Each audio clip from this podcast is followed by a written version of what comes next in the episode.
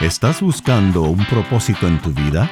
¿Quieres vivir libre de culpa y temor? Bienvenidos a Conéctate a la Vida, donde te ofrecemos al Jesús auténtico, la única fuente de gracia y amor. Y aquí está Elizabeth Talbot con Gustavo Squarson.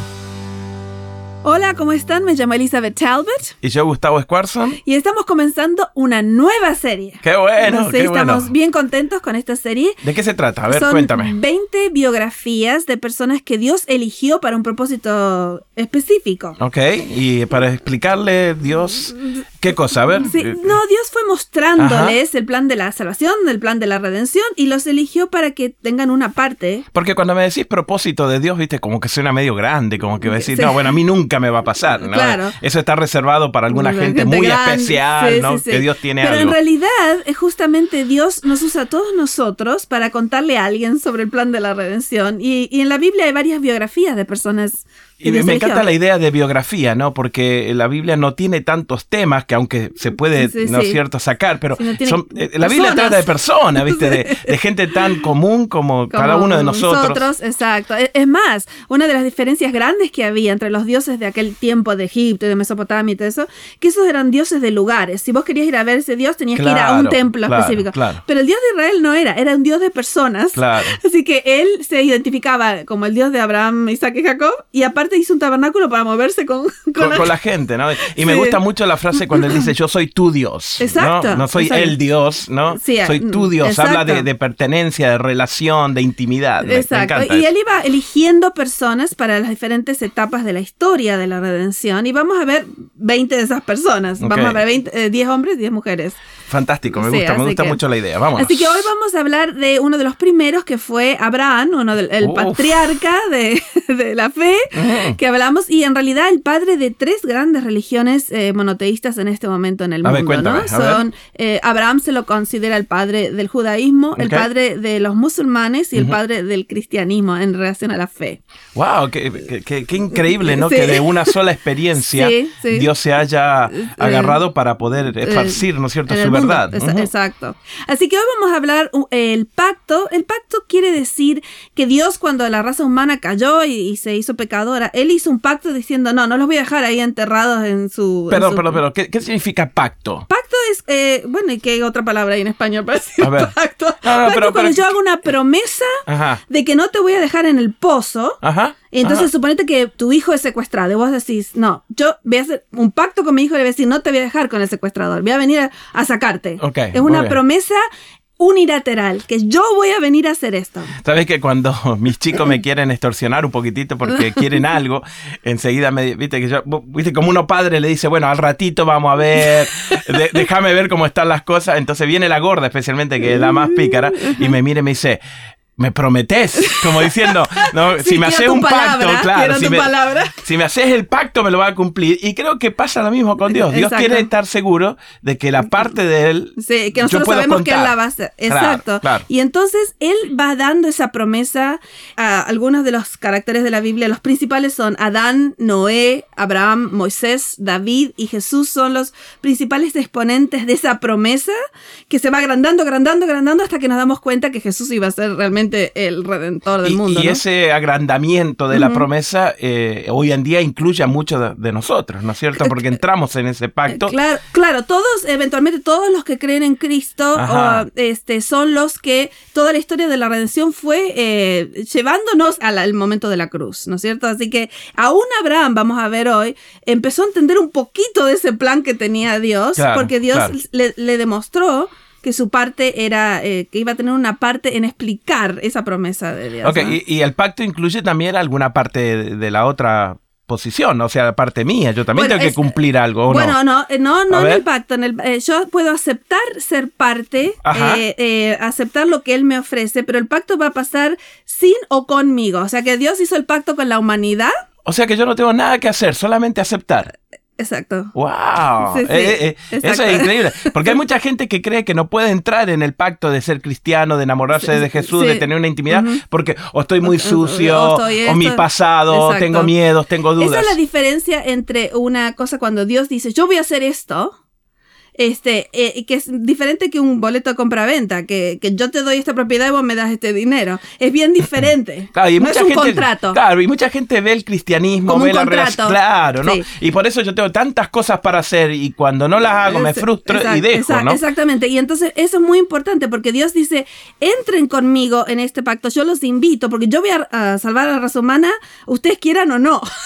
Exacto, sí, O sea, sí, sí. Entonces, es- es- en ese aspecto es unilateral, ¿no? Claro, Así que bien. bueno, muy bien. Entonces, tenemos aquí a Abraham, que después se le va a cambiar el nombre más adelante, este, pero en el capítulo 15 de Génesis empezamos con una gran promesa que Dios le hace a Abraham que va a tener descendencia y, y un problemita porque Abraham no tiene hijos. Y para colmo era. Era viejito. Estaba viejito ya, ¿no es Sí, cierto? sí, sí, sí, sí, Son esas, perdóname, yo no quiero ser eh, ofensivo con Dios, pero eh, son aquellas ridiculeces que hace Dios, ¿no? Sí. fuera, el fuera de lo común, el fuera, Fuera- del sentido, ¿no? Exactamente. Porque Dios dice, yo lo voy a hacer, quieran o no, Sí. y lo voy a hacer a mi manera. Sí, sí, y Abraham eh, a cada rato le decía, eh, bueno, empezó, empezó en el capítulo 15, versículo 1 y 2. Dice, después de estas cosas vino la palabra de Jehová a Abraham en visión diciendo, no temas. Abraham, yo soy tu escudo y tu galardón seré sobremanera grande. Sí, y fíjate cómo respondió Abraham eh, en el versículo 2. Señor Jehová, ¿qué me darás siendo así que ando sin hijos? Sí, dice, tú eh, se va a hacer sobremanera grande, va a ser una descendencia. va- Pero ¿y cómo si no tengo hijos? Dice Claro, Abraham. el, el- el- el- ah, pobre, el pobre viejito habrá mirado para el costado y dijo esto. esto- No, es más, miró al costado y dijo, ¿estás hablando de mi mayordomo Eliezer? Ajá, ajá. Viste, porque en aquel tiempo podías adoptar el... el Se utilizaba mucho, ¿no es cierto?, que sus siervos sean parte de... Eran hijos y que tengan la herencia, ¿no? Y, y Dios le dice, no, no, no, no, yo te voy a dar un hijo tuyo. Y entonces le hace una, una, lo, lo saca para afuera y le dice, mira, mira las estrellas, versículo 5. Versículo 5 dice, y lo llevó afuera y le dijo, mira ahora a los cielos y cuenta las estrellas, si las puedes contar. Y él le dijo, así será toda tu descendencia. Sí, este, este es uno de esos momentos en el que, en el que Abraham está viendo por primera vez todas las estrellas y está diciendo, ¿por qué me muestra Dios las estrellas? Y entonces Dios le dice, no, así va a ser Yo pagaría por ver la cara del viejito Abraham mirando la estrella, viendo sus arrugas, su imposibilidad. Exacto. ¿No es cierto? Decir, "Ey, no, este, eh, eh, no, Exacto, no puede ser, no puede ser. ¿no? Y entonces el versículo 6 es el primer eh, eh, versículo que tenemos en la Biblia que se llama justificación por la fe. Quiere decir que Dios, cuando crees lo que Él dice, te lo, te lo cuenta como justicia, como que hiciste, como que sos este, justo delante de Él solo por haber creído. Es la- el primero Y que justamente tenemos. el texto dice, y le creyó a Jehová y le fue contado por justicia. Sí, así que en su cuenta se le puso justo, pero no porque había hecho algo, sino porque había creído en lo que Dios había dicho, ¿no? Exacto, muy Y, bien. y entonces, eh, con- como no tenemos tiempo porque esto va tan rápido, eventualmente nace ese hijo de la promesa, que es Isaac, en Génesis 22, y pasa lo imposible. Dios le pide a, Dios, a Abraham que le devuelva el hijo. Mm, pero que se lo devuelva, ¿no? De una manera, porque a veces nosotros pensamos, sí. oh, le voy a devolver mi hijo a Dios cuando se gradúe y Sí, sea sí, un profesional, o se vaya, viste, a trabajar a algún lugar. Pero en este caso, la situación se pone difícil. Sí, Dios le va a pedir algo eh, que Dios nunca pide, porque Dios no, no aceptaba sacrificios humanos y nosotros no, no entendemos cómo Abraham dijo, ¿qué pasó? Se volvió loco Dios, y porque Dios le va a pedir que le ofrezca a ese hijo de la promesa. Eh, Génesis 22. Me gusta la frase esa, ¿no? De que Dios se volvió loco, porque pasa a veces, ¿no? Cuando vos estás buscando a Dios y, y te llega una carta en el correo que Sí, está despedido, que te llega un Y decís, ¿qué le- cáncer. qué pasó? Sí, dice, Señor, me diste una promesa y Y ahora... ahora te volviste loco. Sí. Versículo 2 del capítulo 22. Y dijo, toma ahora tu hijo, tu único, Isaac, a quien amas. Para colmo, es medio sarcástico el versículo, ¿no? en realidad lo, lo que hace Dios es hacer específico, porque ya tenía otro hijo llamado Ismael a través de la sierva Agar, así que él dice, no es el otro, es el, el hijo tuyo que se llama Isaac, al que tú amas. Ah. Y vete a la tierra de Moria y ofrécelo allí en holocausto sobre uno de los montes que yo te, Te diré. Entonces se va al lugar que se llama Moria.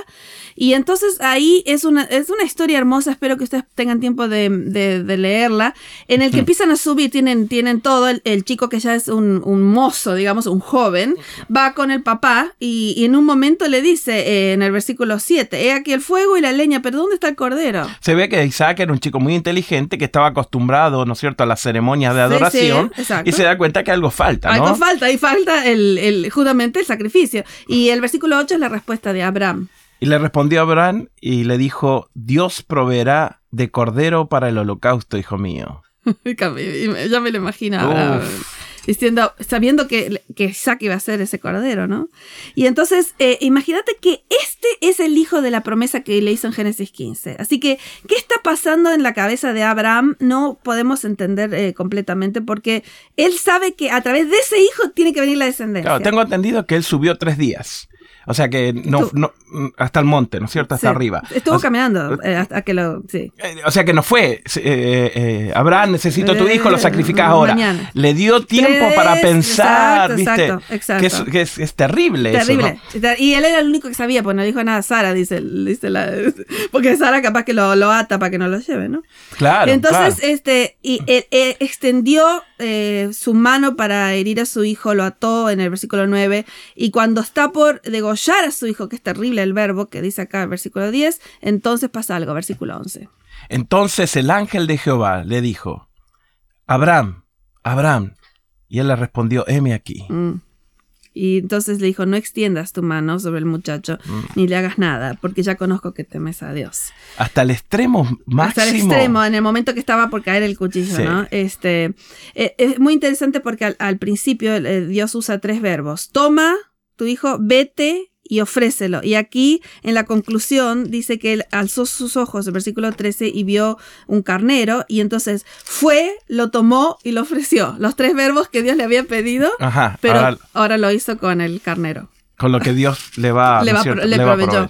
Sí. El carnero fue en lugar de su hijo. Y entonces aquí tenemos el primer, este, digamos, eh, parte sustitutiva de que alguien iba a morir en vez de el hijo. Y entonces acá dice, y ofreció en el holocausto en lugar de su hijo. Claro, esa frase es fundamental. Fundamental, porque se llama, eh, nosotros creemos que Jesús fue ofrecido en lugar nuestro. Ok, o sea que la parte que me corresponde a mí, mm, en el pacto, Él también la cumple para que el pacto se pueda cumplir en mi vida. Ya, y entonces dice algo muy interesante, dice que llamó a Abraham el nombre de aquel lugar, Jehová proveerá. Claro. Eh, porque eh, dice, este, en este monte de Jehová será provisto, que es algo muy importante porque más tarde ese va a ser el monte donde Salomón va a ser el templo y, donde Jesús va a morir a, las, afueras de esa ciudad. Mm, y así que, Moria ya empieza ya, ya a mostrarnos cómo iba a ser ese pacto. O sea que todo el plan de la salvación va apuntando, pensando de Abraham. Va pensando de que va a haber uno que va a morir en lugar de nosotros, ¿no?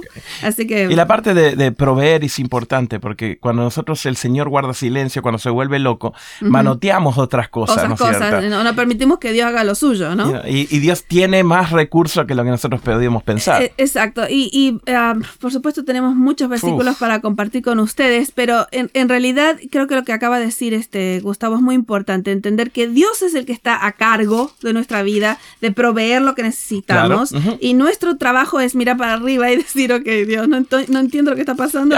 Y, aceptar, aceptar el pacto, aceptar el propósito, aceptar los planes que Dios tiene, a pesar de los silencios y de las locuras de Dios, porque... claro, pues no lo entendemos. y, a, y, a, pesar, ¿no? Como vos decís siempre, Liz, y Jesús siempre gana. Sí, Jesús siempre gana. En segunda de Crónicas, si alguien lo quiere leer, en el capítulo 3, versículo 1, dice que Salomón edificó la casa de Jehová justamente en el monte Moria. Así que ya Dios estaba mostrando que él iba a proveer para la salvación que él iba a proveer a alguien, un cordero, en este caso el Hijo de Dios. Cuando vos mirás todo el panorama así del plan de la salvación es increíble. Sí, la verdad que es increíble y hoy a, todos los que nos están escuchando queremos ofrecerles este pacto, esta promesa que Dios hizo, aunque tú creas que no calificas para la salvación, aunque creas que fuiste demasiado lejos, Dios mandó a su Hijo como tu sustituto y después de todo la fe es la certeza de lo que no se puede ver. Gracias por acompañarnos en Conéctate a la Vida. Para devocionales, videos, libros en audio y mucho más, te invitamos a que bajes nuestra aplicación Jesús 101 y que visites nuestro sitio de internet jesús101.tv. Nuevamente, jesús101.tv. Hasta pronto y recuerda que con Jesús puedes vivir sin temor.